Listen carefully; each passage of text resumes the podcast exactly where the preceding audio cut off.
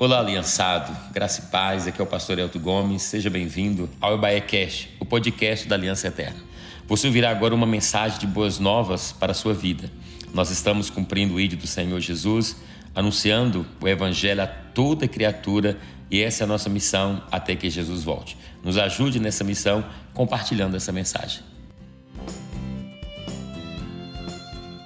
Então vamos lá, Tiago capítulo 4, como eu disse, nós estamos falando sobre uma série de mensagens por uma vida mais do que abençoada. E no livro de Tiago, capítulo 4, diz assim a palavra do Senhor. Vou ler numa versão, acompanhe comigo, por gentileza. De onde vêm as guerras e contendas que é entre vocês? Não vem de paixões que guerreiam dentro de vocês? Vocês cobiçam coisas e não as têm. Matam, invejam, mas não conseguem obter o que desejam. Vocês vivem a lutar e a fazer guerras. Não têm porque não pedem. Quando pedem, não recebem, pois pedem por motivos errados, para gastar em seus prazeres. Diga glória a Deus. Queridos, vamos lá. Essa série de mensagens tem nos abençoado. Nós temos aprendido sobre uma vida mais do que abençoada. E Deus, Ele deseja para nós, para mim, para você, uma vida mais do que abençoada. Então, nós falamos aqui semana passada, em nenhuma dessas mensagens, maior impacto e menor estresse. Então, nós temos semana passada falando sobre além do orçamento. E hoje o tema da mensagem né, é sempre grato e nunca reclamão. Então, nós queremos aprender. Eu tenho dito que uma vida abençoada, ela não é um acontecimento. Por exemplo, Deus me escolheu para ter uma vida abençoada. Deus, ele me pegou lá e fez com que minha vida fosse abençoada. A vida, mais do que abençoada, é uma construção. Deus quer que venhamos construir essa vida. Mas aprendendo algumas coisas aí antes, diz que sobre essa mensagem, né?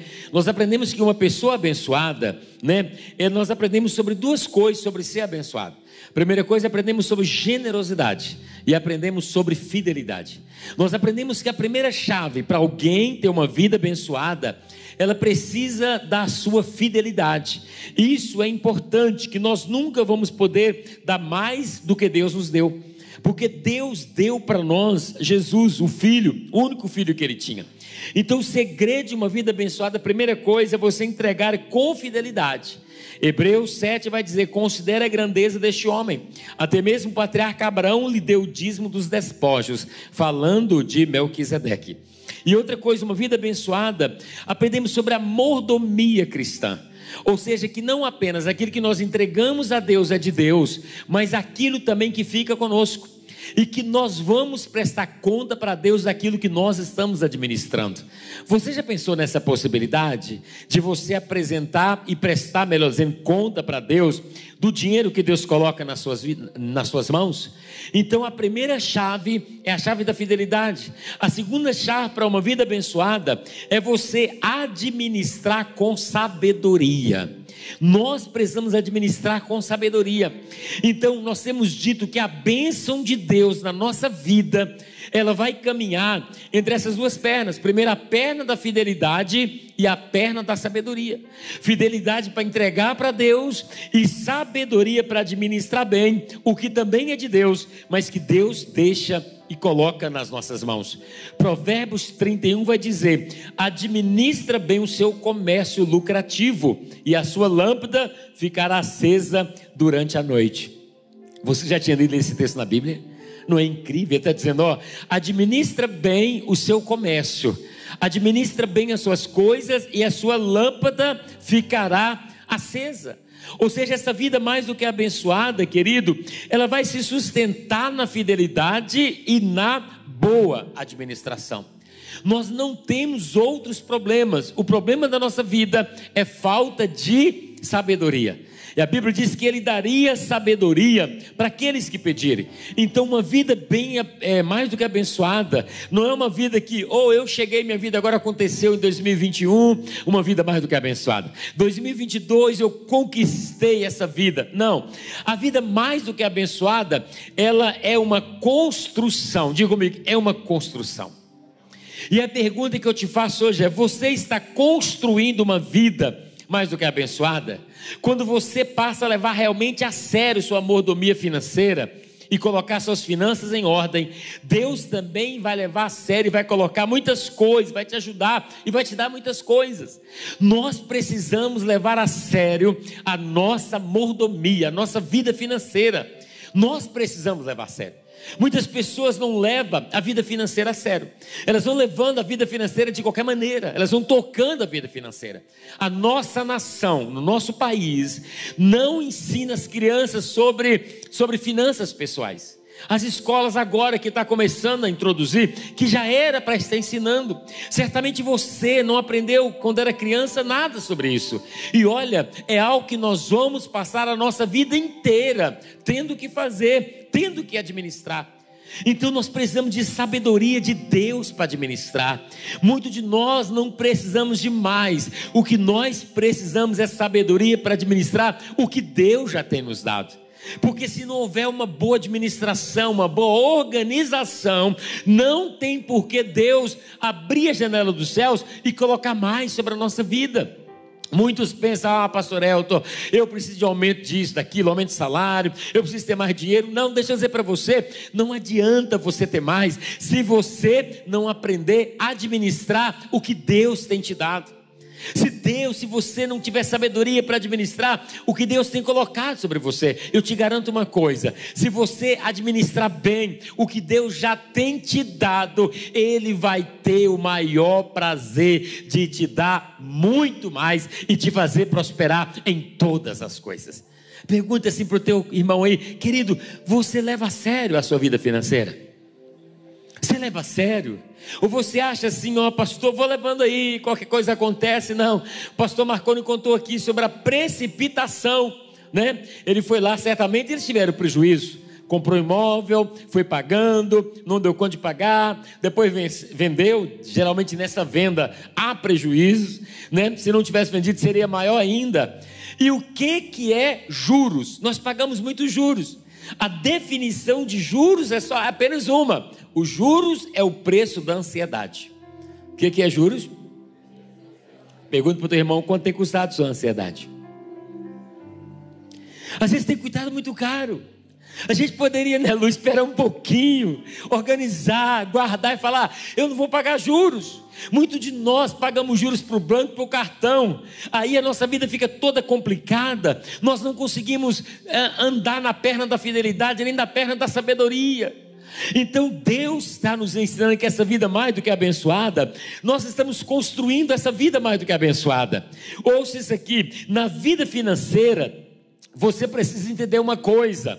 Você precisa entender que ter paz é melhor do que ter conforto. Diga isso comigo: na vida financeira, é melhor ter paz do que ter conforto. Pastor, como assim é melhor ter paz do que ter conforto? Vou te explicar, presta atenção aqui. Um exemplo bom para você entender. Vamos supor que você comprou um carrão, aquele carrão bacana que te dá muito conforto. Já viu? Que tem uns carros que é muito confortável, né? Você senta assim, chega e te abraça, né? Gostoso. Tem ou não tem? Falei, esse aqui é minha cara, é meu número. Então, talvez, é só um exemplo. Você tem um carro altamente confortável, mas esse carro você financiou. Você está pagando uma parcela alta desse carro. Aí todo mês é uma luta, é uma luta. Você tem conforto, mas você não tem paz. Então eu estou dizendo para você que na vida financeira é melhor ter paz do que ter conforto. Então, se esse é o caso aqui do carro, presta atenção, o que que você, talvez a pessoa que ela prefere a paz do que conforto, ela vai fazer? Ela vai pegar aquele carro caro, que abraça meio, que é bacana, que dá muito conforto, que ele deu entrada, que já pagou algumas parcelas, ele vai vender aquele carro, ele vai comprar um carro com menos conforto, mas sem parcela. Aí ele vai ter paz. Eu sei que Deus está falando alguma coisa com alguém aqui. E talvez não é só o carro, talvez a casa, algumas coisas. Então ouça aqui. Você precisa entender. Eu quero paz, depois conforto. Só que nós queremos conforto primeiro. E realmente o conforto às vezes vai roubar a nossa paz. Você está me entendendo isso? Então decida no teu coração hoje, na minha vida financeira, eu quero paz primeiro, depois o conforto. Se não dá para andar no carrão que abraça, eu vou andar naquele outro carrinho lá, tá bom, tá me levando, tá me trazendo. Conforto não é muito não, mas está resolvendo o meu problema. Nós precisamos disso para que nós pregamos aqui sobre maior impacto e menor estresse. Uma pessoa estressada, ela nunca vai ter paz.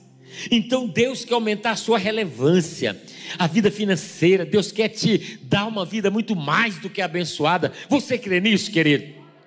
Então, uma vida mais do que abençoada, não estou sendo incrédulo, você que está em casa, não é você vir aqui, ouvir minha palavra, eu colocar a mão na tua cabeça e dizer, eu te autorizo a ter uma vida mais do que abençoada. Não, não, não é isso. Eu estou dizendo para você que é uma construção.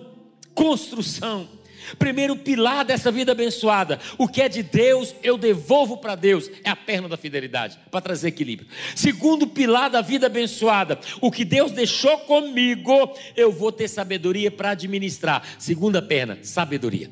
Aí eu vou ter equilíbrio da fidelidade e sabedoria, porque não adianta, às vezes alguém fala, pastor, estou na igreja, já fui batizado, entrego o dízimo e oferta lá, todo mês entrego o meu dízimo, pastor, mas a minha vida não anda. Você já ouviu isso? É fiel, mas a vida não anda. Irmãos, não adianta você usar uma perna e não usar outra. Tem que ter a perna da fidelidade, mas tem que ter a perna da, da sabedoria para administrar. Sabedoria para você dizer: nesse momento é paz, não é conforto, mas vai chegar o momento do conforto. Vai chegar esse momento, mas nós precisamos fazer, decidir essas coisas. Boa mordomia entender que você deve cuidar bem de tudo o que Deus te confiou. Salmo 24 diz: Do Senhor é a terra e a sua plenitude, o mundo e aqueles que nele habitam. Tudo é de Deus. Nós vamos prestar conta para Deus. Você sabe disso? Do dinheiro que chega nas suas mãos, você vai prestar conta para Deus. Você não é o dono administrador, nós somos mordomos aqui. E a questão é: estamos administrando bem? Bons mordomos zelam, eles protegem, ampliam a propriedade do Senhor. Se tem uma coisa que Deus gosta é de multiplicação. Semana passada eu falei aqui sobre os talentos, lembra? Deus deu cinco para um, dois e um. O que ganhou cinco multiplicou para dez. O que ganhou multiplicou para quatro. O que ganhou enterrou. E quando o Senhor veio para pegar a conta, ele celebrou, ficou feliz com aquele que multiplicou cinco para dez. Ele ficou feliz com aquele que multiplicou de dois para quatro. Mas ele ficou muito arrasado, aquele que enterrou e não multiplicou. Ele ficou triste, falou: Você é infiel. Ele acabou com ele. Sabe por quê? Porque Deus gosta de crescimento. Coisa bonita é crescimento. Coisa mais linda que eu acho na vida é uma palavra chamada prosperidade. É ou não é? É ou não é? É ou não é, gente? Quem gosta de miséria aqui, escassez, levante a mão, que não vai repreender agora em nome de Jesus. Por que, que as pessoas gostam de ir a um shopping? Não é verdade? Aquele shopping bacana, né? Tem uns mais ou menos, mas tem uns mais bacanas assim. Você chega lá e vê aquelas coisas bacanas, aquelas lojas bacanas, né? Aquelas luminárias bacanas, aquele piso bacana. Quem não gosta, fala, eu vou ficar o dia aqui passeando. É ou não é? Fazendo as comprinhas, não pode, né? É, é, paz, não é conforto. Então, a gente precisa. Você gosta, por quê? Porque nós gostamos de ambiente assim. Mas você chegar nessa igreja, ser um ambiente de miséria, tudo aqui fora do lugar, tudo, tudo, e tudo feio, você voltaria aqui? Não. A gente gosta de ambiente de, sabe, de prosperidade, de excelência. E por isso que Deus tem para você uma vida mais do que abençoada. Deus quer que você construa essa vida. Mas o nosso problema, é que a gente vem para a igreja achando que um dia, qualquer dia no culto, Deus vai descer. Descer e falar: Filho, Maria, é hoje. Chegou seu dia, Maria. Maria, tua vida a partir de hoje será mais que abençoada. Paulo, chegou o seu dia depois de 10 anos de espera. Paulo, eu resolvi vir hoje. Tua vida será muito mais que abençoada. Não, não é assim que funciona. Não é assim que funciona. Deus nos deu sabedoria para a gente ter uma vida muito mais do que abençoada. Eu estava ouvindo outro dia, eu estava numa palestra lá, fui, eu fui ministrar para homens e tinha um médico ministrando, estava ministrando junto lá, ele ministrou primeiro, e ele falou um negócio que eu achei tão incrível. Ele falou: Olha, ele falou assim: Olha, nos últimos anos, a ciência multiplicou, não, é, cresceu, a, melhorou, assim, atualizou, como nunca havia atualizado em todos os anos de, de existência. Ô, gente, eu fiquei feliz com aquilo. Porque nós achamos o quê? Que a ciência é do diabo, a fé é de Deus.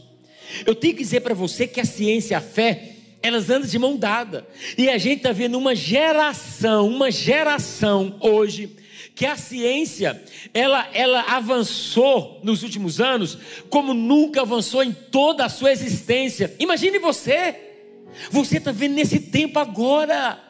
Esse tempo agora dessa ciência avançada, dessa é para saúde, não é verdade? Dessa coisa boa. Oh, você não tem cabelo, quer pôr cabelo, vai lá, dá uma encaixada assim, te ajuda. Você fica todo cabeludo. Isso não é maravilhoso, gente? Diga para o teu irmão, falei, isso é incrível, né, Paulo? Isso é muito bom. Eu não estou falando só da estética, não, eu estou falando é, das enfermidades. Isso é coisa boa. Imagina você ter nascido naquele tempo que não tinha nem anestesia. Imagina como seria difícil você até o dentista. Meu Deus, eu vou morrer aqui. Então, Deus tem criado tudo para que possamos viver o melhor que o Senhor tem e desfrutar disso que o Senhor tem. Creio que eu estou dizendo. Hoje a mensagem, isso aqui foi introdução, mas hoje a mensagem é sempre grato e nunca reclamamos. Eu quero você sempre grato e nunca reclamar. Olha o que, que Filipenses diz: sei o que é passar necessidade, sei também o que é fartura. Aprendi o segredo de viver contente em toda e qualquer situação. Sei ser bem alimentado, sei também estar com fome, tendo muito e ou passando por necessidade. Paulo está dizendo isso. Eu aprendi. Paulo tinha um contentamento no coração, porque a felicidade, a gratidão, não tem nada a ver com o que a gente tem ou que a gente deixou de ter. A gratidão é você entender o Senhor, a direção do Senhor. Hebreus 13 vai dizer: conserve livre do amor o dinheiro e contentem-se com o que vocês têm, porque Deus mesmo disse: nunca o deixarei, nunca abandonarei. Deus disse: seja livre do amor o dinheiro, seja livre. Porque a Bíblia vai dizer que o amor ao dinheiro é raiz de todos os males. Não o dinheiro, mas o amor ao dinheiro. Por isso que ele diz: sejam livre, conservem livre ao amor ao dinheiro. Contentem com o que vocês têm, porque Deus disse: nunca o deixarei, nunca o abandonarei. Dê um glória a Deus nessa noite, querido. Que coisa maravilhosa você ser liberto do amor ao dinheiro. Você ser liberto porque você sabe Deus está comigo, Deus nunca vai me deixar, Deus nunca vai me abandonar. Eu não amo dinheiro, eu não ando correndo atrás do dinheiro. Deus me abençoa, eu administro bem e tudo prospera na minha vida. Olha o que a Bíblia diz sobre as pessoas e os homens dos últimos dias. Segundo Timóteo diz assim: Sabe, porém, irmãos, que nos últimos dias sobrevirão tempos trabalhosos porque haverá homens amantes de si mesmo, avarentos, presunçosos, soberbos, blasfemos, desobedientes a pais e a mães, ingratos, profanos, sem afeto natural, irreconciliáveis, caluniadores, incontinentes, cruéis, sem amor para com os bons, traidores, obstinados, orgulhosos, mais amantes dos deleites do que amigos de Deus. Esse texto de 2 Timóteo 3 é uma descrição clara da, da nossa sociedade. Os homens, eles são assim, avarentos, presunçosos, soberbos, desobedientes. Ele diz: nos últimos dias seria assim. Nos últimos dias, pessoas seriam avarentas, ia pensar apenas nelas. As pessoas morrem, houve aquelas mortes lá, ação da polícia lá em Varginha, né? Morreram que 26 lá. Eles ficam reclamando e falando, mas por que, que eles morreram? Por causa de dinheiro. Estava lá querendo buscar, roubar o dinheiro. Então, meus irmãos, é, sabe, são é realidade dos nossos dias. Quantas pessoas têm morrido, têm perdido a sua própria vida porque amam o dinheiro. Mas ele diz: conserve-se livre do amor ao dinheiro. Vive contente com aquilo que vocês têm. E Deus nunca vai abandonar vocês, nunca vai deixar vocês. Isso é maravilhoso, porque Ele está dizendo: olha, viver contente é viver grato. Viver grato. Será que tem alguém grato aqui nessa noite, querido? A gente precisa ter gratidão. Como está o seu coração hoje? Satisfeito e grato ou insatisfeito e reclamão? Como está o seu coração? No culto das 18, o empresário, empreendedor, veio no final do culto e falou: Pastor, essa palavra foi para mim. Só tinha aqui na igreja, porque Deus tem feito tanta coisa linda na minha vida, mas eu só sei reclamar. Eu falei: Então vai para casa e não reclama mais. Mudou a vida da pessoa, não é verdade? porque é isso que o Senhor tem para nós. Às vezes Deus nos deu, irmão, hoje muitos de nós aqui, ou todos nós aqui, estamos vivendo é, é, momentos, situações que são fruto das nossas orações. Muitos de nós aqui moramos hoje em casas que nós oramos para morar, e hoje nós estamos morando. E a gente continua reclamando. Muitos aqui estão casados com pessoas que orou para casar. Era solteirão, pai, me dá um marido, esposa, e foi orando, orando, orando, Deus deu, agora está reclamando. Irmãos, a gente está vivendo hoje coisas que nós oramos lá atrás. Então a gratidão precisa estar no nosso coração. A gratidão é, é a porta do milagre na nossa vida. Uma pessoa grata é uma pessoa que vai só é, prosperar. Então seja grato e nunca reclamão. Existe poderoso poder no coração, naquele coração que é agradecido. Deus quer isso para nós, porque a murmuração não muda a família, não muda a realidade. Murmuração, Elisângela, não vai mudar nada. Nossa vida profissional não muda nada, apenas reclamação. E o que é reclamar? Reclamar é falar mal para a pessoa errada que não pode resolver. Reclamar é isso. Está falando para a pessoa errada o que não pode resolver? Ao contrário da oração. Olha o que, que Filipenses vai dizer: não anda ansioso por coisa alguma, mas em tudo pela oração e súplica e com ação de graças, apresente os seus pedidos para quem? Para Deus. E a paz de Deus, que excede todo entendimento, guardará os seus corações e as mentes em Cristo Jesus. Ou seja, reclamar é falar para quem não vai ter condições nenhuma de resolver. Agora, orar é colocar na mão de quem pode resolver. Por isso que nós nunca, o nosso coração tem que ser coração grato e nunca reclamão. Nós não reclamamos, nós oramos, falamos para a pessoa certa e para quem pode resolver todas as coisas. Vivemos uma epidemia hoje de ingratidão nas atitudes das pessoas, não é verdade? Hoje o que você mais encontra são filhos ingratos aos seus pais. É verdade, mentira? O pai fez tudo, a mãe fez tudo, quase morre de trabalhar, mas o camarada é ingrato, fez pouco, podia ter feito mais. Não é verdade? O que a gente encontra mais são esposas ingratas. Ah, elas não vieram nesse culto, não. Tá também não está assistindo em casa, não. Mas o marido está morrendo para dar tudo. E a mulher está reclamando. É, aquele negócio todo, entendeu? Mas a gente encontra, encontra também muito, muito marido ingrato. Que reclama, porque a mulher está lá fazendo tudo. E o marido está reclamando. A comida está ruim, fez todo. A casa está tudo ruim. Meu irmão, seja grato. Conta uma história que eu gosto quando eu falo de gratidão. Diz que teve uma época muito fria, muito fria. E o, o pelicano, a mãe pelicana, ela teve dois filhos. E eles estavam numa época muito fria. E aí não tinha comida. Aí sabe o que a mãe resolveu fazer para que os filhos não morressem? A mãe pegava o bico assim, pegava da própria carne e dava para os filhos. E foi tirando e dando para os filhos, ó, alimentando os dois menininhos lá, os filhotes dela. E aí beleza, só que essa essa estação, né, ela se alongou. Demorou o frio. E a mãe foi fazendo isso todo dia, todo dia, todo dia. Aí a mãe não aguentou, ficou fraca e morreu. Um dia de manhã, quando eles acordam, a mãe estava morta. Um falou para o outro assim: Irmão, a nossa mãe morreu. O outro respondeu: Ainda bem, estava enjoado de comer a mesma carne, a mesma comida todo dia. Você entende isso? Isso expressa às vezes que tem gente que está dando a vida e nós não estamos vendo com os olhos da gratidão. Tem gente dando a vida. A gente não está conseguindo enxergar que alguém está esforçando para abençoar a nossa vida. Quantos estão me compreendendo? Você é grato, querido? Nós precisamos ter gratidão no coração, sabe? Por isso que ele está dizendo, por isso que veio o texto que eu li para você. De onde vêm as guerras e contendas entre vocês? Não vem das paixões que guerreiam dentro de vocês? Vocês cobiçam coisas e não as têm, matam, invejam, mas não conseguem obter o, o que desejam. Vocês vivem a lutar e a fazer guerras. Não tem porque não pedem. Quando pedem, não recebem porque pedem maus, por motivos errados, para gastar com seus prazeres. A Bíblia diz que as lutas entre nós, as lutas internas, as guerras internas aqui com o próximo, é por causa disso, por causa que nós cobiçamos as coisas é, nós matamos, invejamos, né? Falando do ser humano, por causa disso que está dentro de nós. Então a pessoa, quando ela reclama, né? As consequências diretas da reclamação é, é mau humor. Você não vê ninguém que reclama e murmura bem-humorado, é só mal-humorado. Aí você está perto de alguém, graças a Deus, que é muito bem-humorado nessa noite.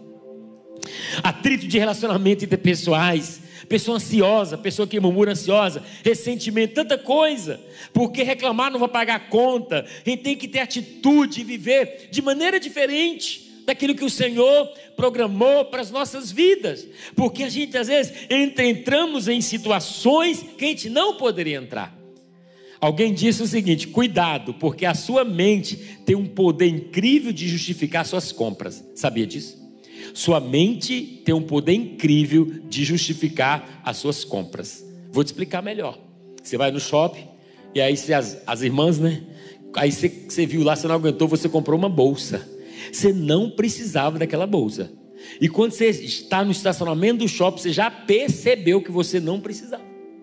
Você no estacionamento, você sabe que você fez tudo errado. Você não podia comprar. Para quê? Você já arrependeu. É assim ou não é, gente? Você já comprou coisa que você já arrependeu? Mas para quê? Mas aí tua mente, ela tem um poder incrível de justificar as compras. O que que a tua mente agora começa a fazer? Não, você precisa. Você tem aquele sapato que vai combinar com essa bolsa, você tem aquela blusa, tem, aí você vai usar aquele dia. Aí ela começa a trazer para você justificativa. A sua mente começa a agregar valores naquilo que você comprou para justificar aquilo que você comprou. Como estão me compreendendo? Cuidado com a sua mente. Diga para o teu irmão: cuidado com a sua mente. Ela vai justificar suas compras ela vai justificar tudo isso, sabe, querido? Pare de financiar coisas que você não pode pagar. Em tempo de crise como agora, né? Menos é sempre mais. A gente precisa parar de financiar. Eu disse que semana passada, né? 100 de uma parcela, 80 de outro, 60 de outro, 120 do outro. No final do mês, vai cair os cabelos. Para falar como é que eu vou pagar tudo isso, meu Deus do céu. Aí nós vamos ter que reclamar. Então a gente precisa organizar a nossa vida, fechar a porta da reclamação, sabe? E da ingratidão do coração. O Salmo 100 vai dizer: entre por suas portas com ações de graça, em seus átrios com louvor, dê-lhe graças e bendiga o seu nome, pois o Senhor é bom e o seu amor é leal e eterno. A sua fidelidade permanece por todas as gerações. Oh, que coisa maravilhosa! Como estão as suas portas? Entre nas portas com louvor, com ação de graças. Como que você entra nas portas da igreja? Como que você entra nas portas da tua casa lá, do teu trabalho, da empresa? Como que você entra pelas portas que você encontra cada dia? A Bíblia diz: entre com ações de graça, entre na igreja grato, entre na tua casa grato, entre naquela empresa grato. Fala, Senhor, eu estou passando pelas portas que o Senhor está abrindo na minha vida com um coração grato. E nunca com, com o coração reclamão. Seja grato, irmãos. Chegou aqui na igreja, entra aqui com gratidão. Gente, estou no culto hoje, glória a Deus. Vou ouvir o pastor Elton, glória. Amém. Estamos aqui no culto, não é verdade? Ou vou levar meu filho ali. Como é que você entrega o teu filho para a nossa equipe, para o nosso time ali é, dos kids? Você fala assim, cuida aí, que a obrigação de vocês é cuidar. Não, ninguém tem obrigação de cuidar de nada. Tem que ter gratidão. Muito obrigado por você ter cuidado do meu filho. Você está ensinando a palavra para ele, você está me ajudando na edificação dele. Como é que você trata o nosso irmão lá do estacionamento? Você fala assim, ah, se ele mandar dar uma resinha, você fala, é, não vou dar ré não, vou deixar onde eu quero. Ou você vai com amor e fala assim, querido, onde você quer que eu coloque? Você entende? Os nossos diáconos, né? Como é que você trata os diáconos? Talvez o diácono fala assim, ô irmão, ô, irmão é, coloca sua máscara aqui, por favor. Aí você vai falar, máscara, pastor? Máscara nada. Você não manda em mim não, diácono? Vai para lá resistiu o diácono, ele fugirá de vós. Não é diácono, é o diabo. É verdade. Diácono é pensa. Então o que acontece? Talvez você pense isso. Não. Você sabe o que, é que ele está falando para você? Eu quero te proteger. Ouça isso aqui. Muitos de nós, muitos de nós, achamos que a, os princípios de Deus é para nossa destruição, não é para nossa proteção. O filho, às vezes, filha é mais isso. Às vezes a mãe fala para o filho assim: oh, pai, não faça isso. Ele fala, eu faço sim, na é verdade. O filho é muito assim, porque o filho sempre pergunta: por que, que eu não posso fazer nada? Porque tudo é não. O filho acha que o pai quer cortar as asas dele, mas não é verdade. O pai não quer cortar a asa do filho, o pai quer direcionar o voo do filho. E quando o filho entende isso, a vida muda. Se acontece comigo, com você, que nós estamos aqui hoje, filho, Deus colocou pai sobre nós para direcionar. Qual é o pai, a mãe que não quer que o filho voe mais alto que ele? Me responda. Qual é pai que não fique feliz quando o filho vai além do que ele foi? Ele fala: Eu estou lá. Porque nós já pregamos aqui: o, fi, o pai não precisa ir. Se o, se o filho for, tá bom demais. Eu contei uma época que eu viajei com o irmão da igreja, um, um outro pastor, estava fora do país, numa conferência. Aí eu estou vendo ele lá no hotel chorando, chorando assim. Ligou para alguém no Brasil e estava chorando quem estava no Brasil. Fiquei preocupado. Falei, será que acusou alguma coisa? Quando terminou a ligação, eu perguntei: Ué, filho, o que foi que o senhor ocorreu lá na sua casa? Ele disse: Não, pastor, é meu pai que está chorando. Eu falei: Mas chorando por quê? Ele falou: Meu pai está chorando porque eu estou aqui com o senhor. Eu falei: Mas o que, que tem a ver seu pai chorando? Ele falou: Não, porque meu pai mora lá no Olaria do Barreiro. Nunca saiu do Olaria do Barreiro. Mas está chorando de alegria porque eu estou aqui no outro país. Aquele dia Deus falou comigo: O pai não precisa ir. Se o filho for, tá bom demais. Verdade? Já viu quando a mãe tem uma filha vitoriosa, tem um filho vitorioso? Hum, já viu como é que fala? Conta para todo mundo. Conta ou não conta? Conta ou não conta? Entra no ônibus, sentou o vizinho, o vizinho nem quer conversar. Ela, Deixa eu falar da minha filha. Mas não quero saber. Eu vou falar. Você não tem ideia. É assim, não é, gente? Conta para todo mundo, gente. Quando ele tem um filho vitorioso, o pai conta, a mãe conta, liga, passa azar, vai meu filho, quer contar. O outro não quer ouvir, ela quer contar e tem que ouvir. É assim ou não é? Agora, quando a mãe tem um filho derrotado, conta para alguém. Quando está preso, conta para alguém. O pai sai contando para todo mundo que o filho está preso. Não. O vizinho pergunta: Ô, oh, seu Joaquim, cadê Fulano? Aquele filho seu fala: Está preso. Ele fala: Não, está viajando, daqui a pouco eu volto. E já muda de assunto. Derrota do filho não rende assunto no coração e na mente do pai, mas a vitória do filho é a coroa do pai e coroa da mãe.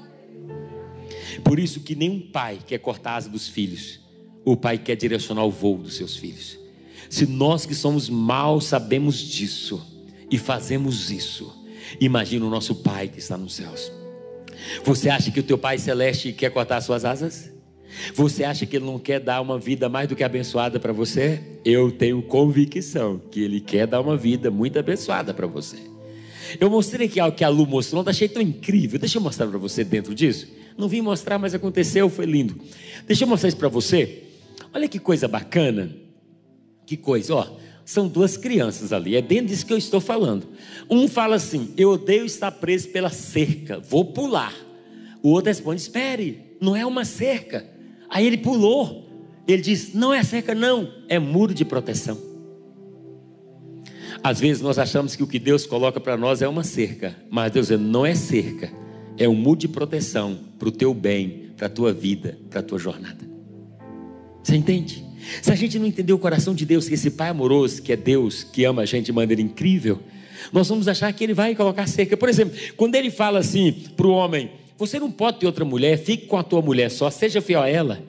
Isso não é cerca. O Deus não está colocando a cerca para te limitar. Deus está dizendo: Eu estou pondo um muro para te proteger, porque você pode ser destruído com outras mulheres e você pode destruir a sua família.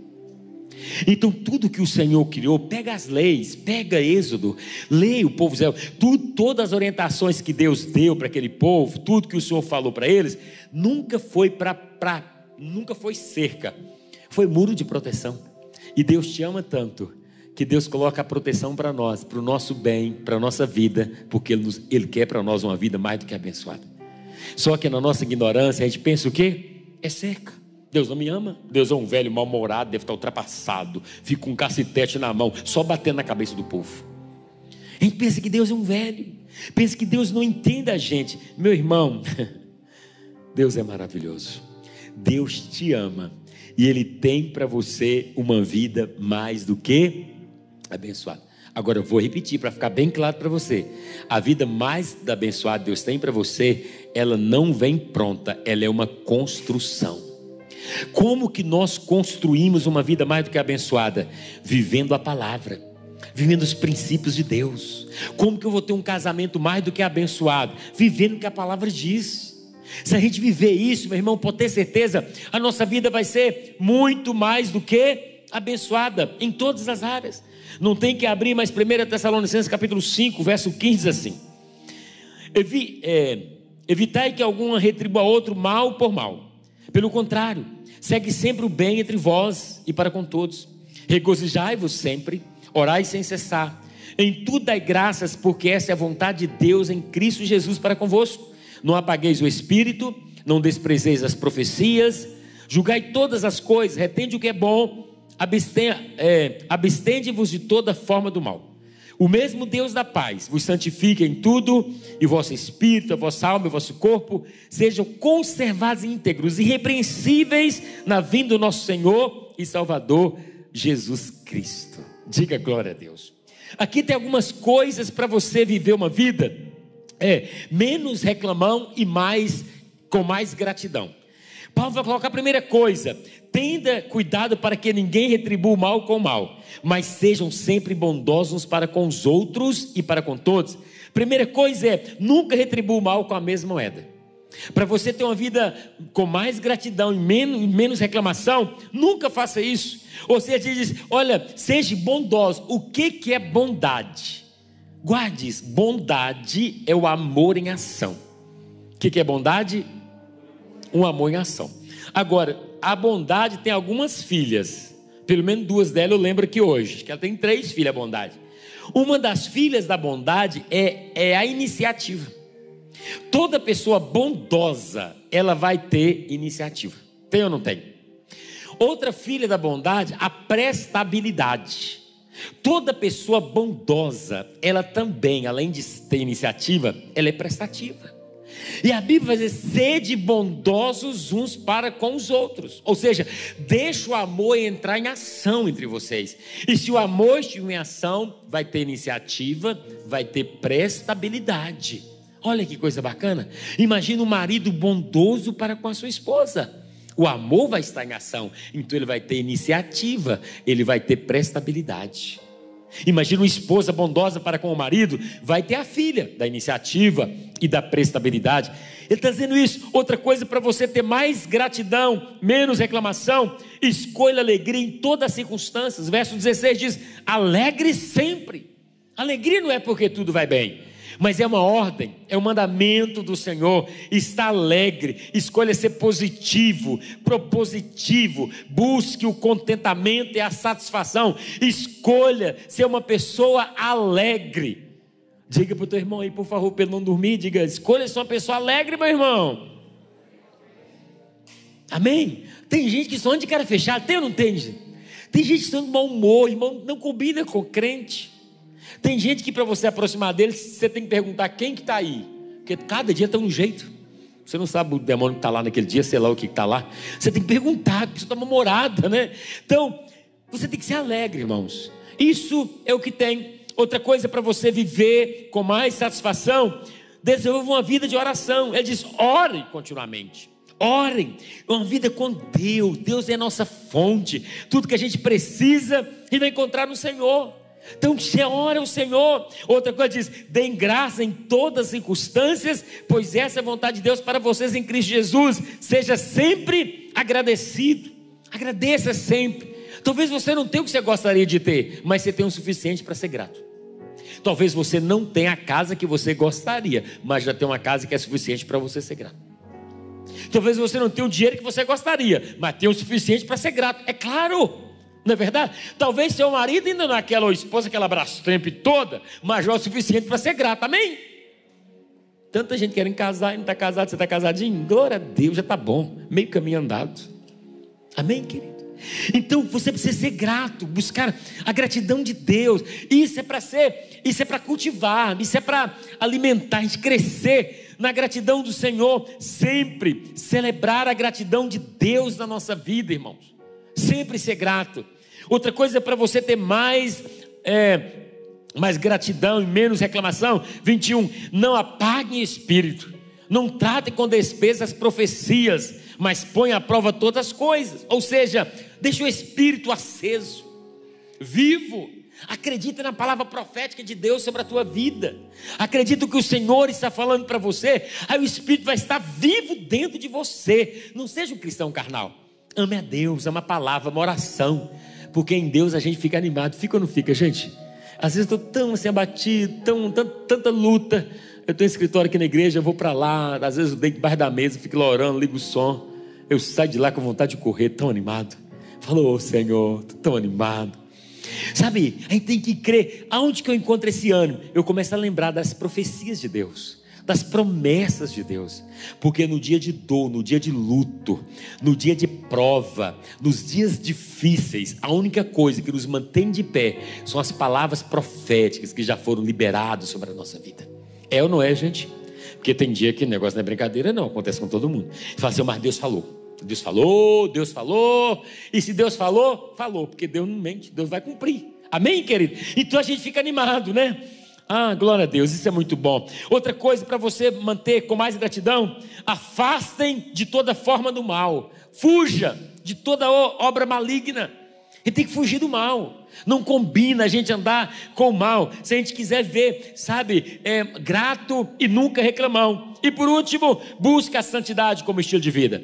Verso 23 diz: Que o próprio Deus da paz santifique inteiramente, que todo espírito, alma e corpo de vocês seja conservado irrepreensível na vinda do nosso Senhor. Fala comigo, espírito, alma e corpo.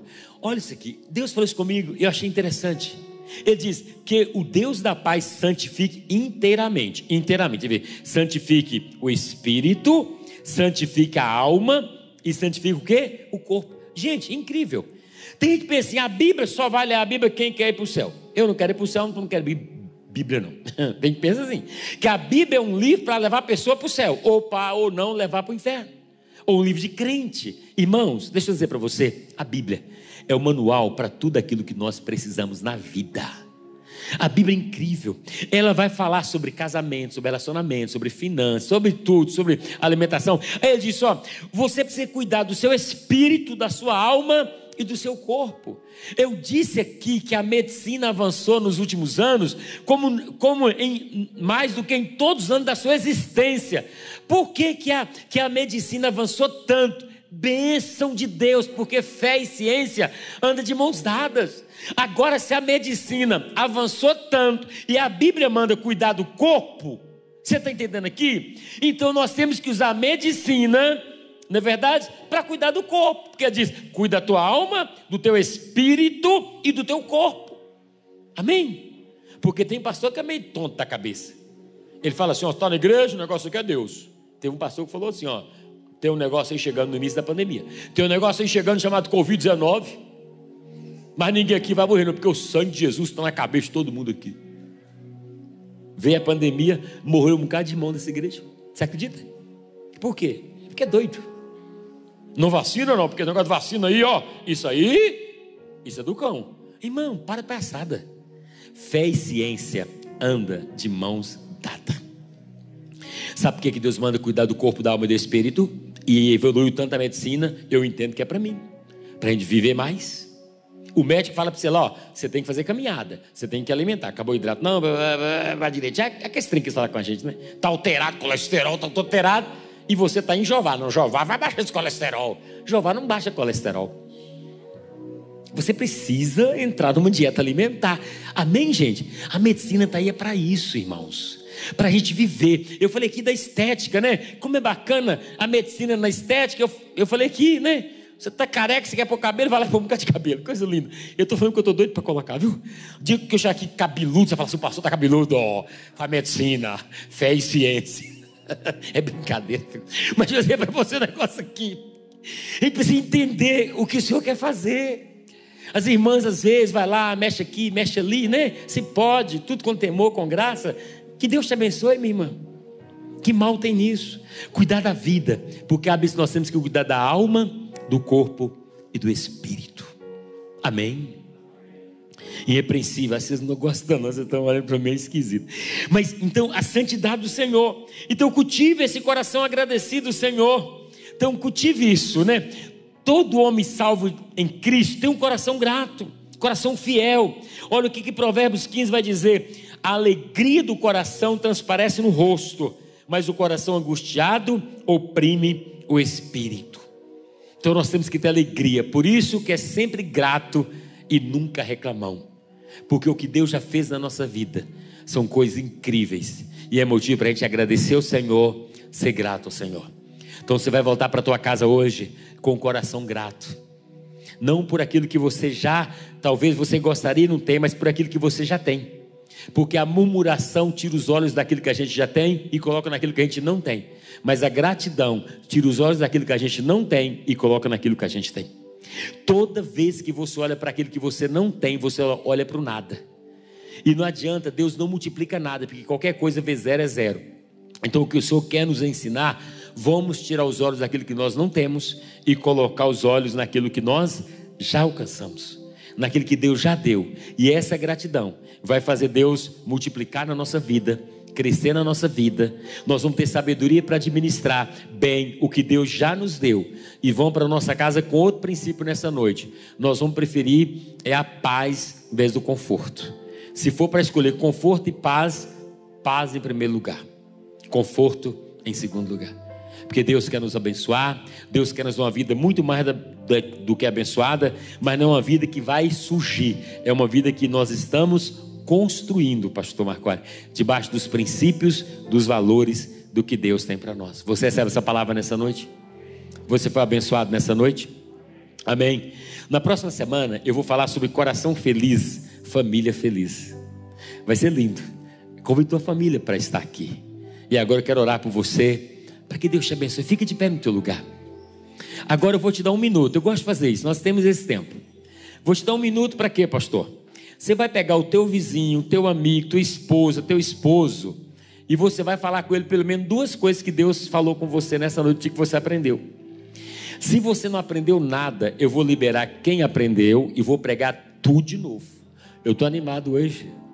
Vamos lá, confesse. Pode conversar com teu irmão. Vê o que, que Deus falou com você. Vê o que, que você aprendeu hoje.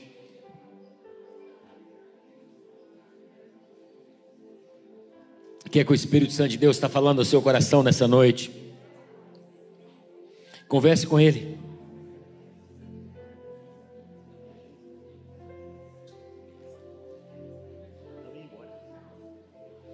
Converse. Oh Espírito Santo, glória a Deus.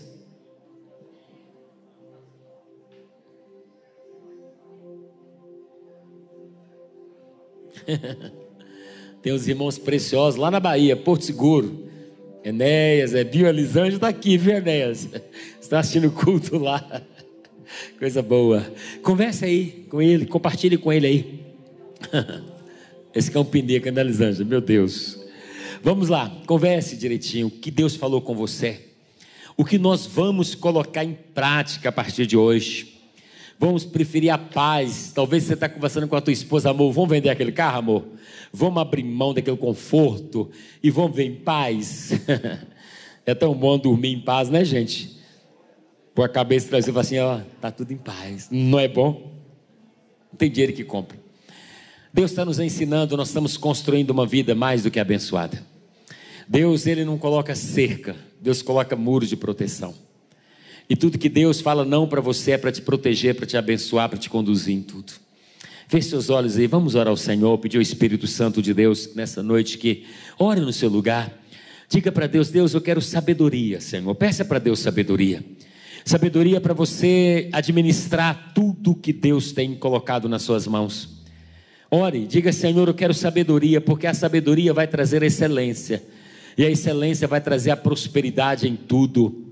Em nome de Jesus. Pai, eu quero orar pelos meus irmãos que estão aqui nessa noite, meu Pai. Eu abençoo cada família, meu Pai, aqui representada. Cada homem que entrou aqui, cada mulher, Pai. Nós estamos numa série de mensagens. Essa série de mensagens está dizendo de uma vida mais do que abençoada. E nós estamos aprendendo nessa noite que uma vida mais do que abençoada, Pai, não é uma vida assim que vem por acaso, não é uma vida que acontece por acaso, não, não. Não é uma vida que o Senhor estabelece na vida de alguns e dos outros, não. Nós estamos aprendendo que uma vida mais do que abençoada é uma construção construção nos seus princípios, nos seus valores.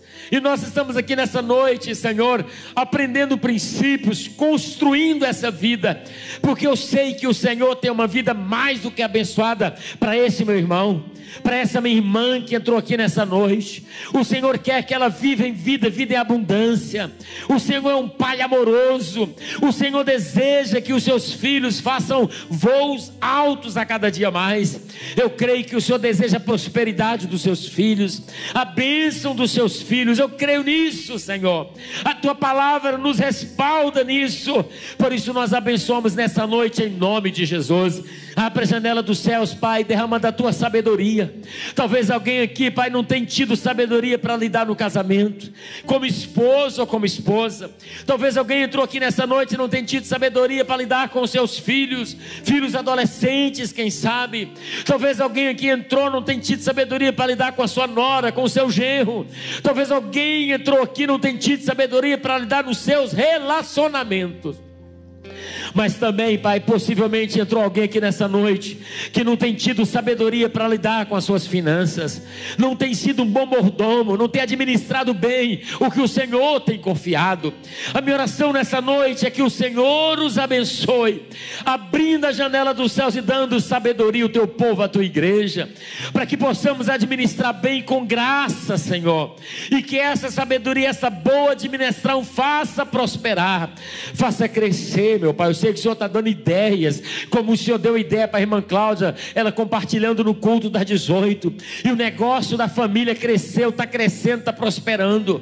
Eu peço que dê ideias para este homem, para essa mulher também, porque a sabedoria traz novas ideias, e essas novas ideias amplia o nosso impacto, amplia a nossa relevância, Senhor. É isso que eu oro nessa noite. Eu oro para que o Senhor abençoe o teu povo e abençoe toda a tua igreja com sabedoria nessa noite. Receba da, da tua cabeça a planta dos seus pés, meu irmão, a sabedoria de Deus. A partir de hoje você vai ser conhecido pela sabedoria. Será um homem sábio e uma mulher sábia. Você não será tolo, você será sábio. E a sua sabedoria vai te colocar em outro nível, em outro patamar de honra, e de crescimento na presença de Deus. Se você recebe, se expresse, aplauda o Senhor em nome de Jesus.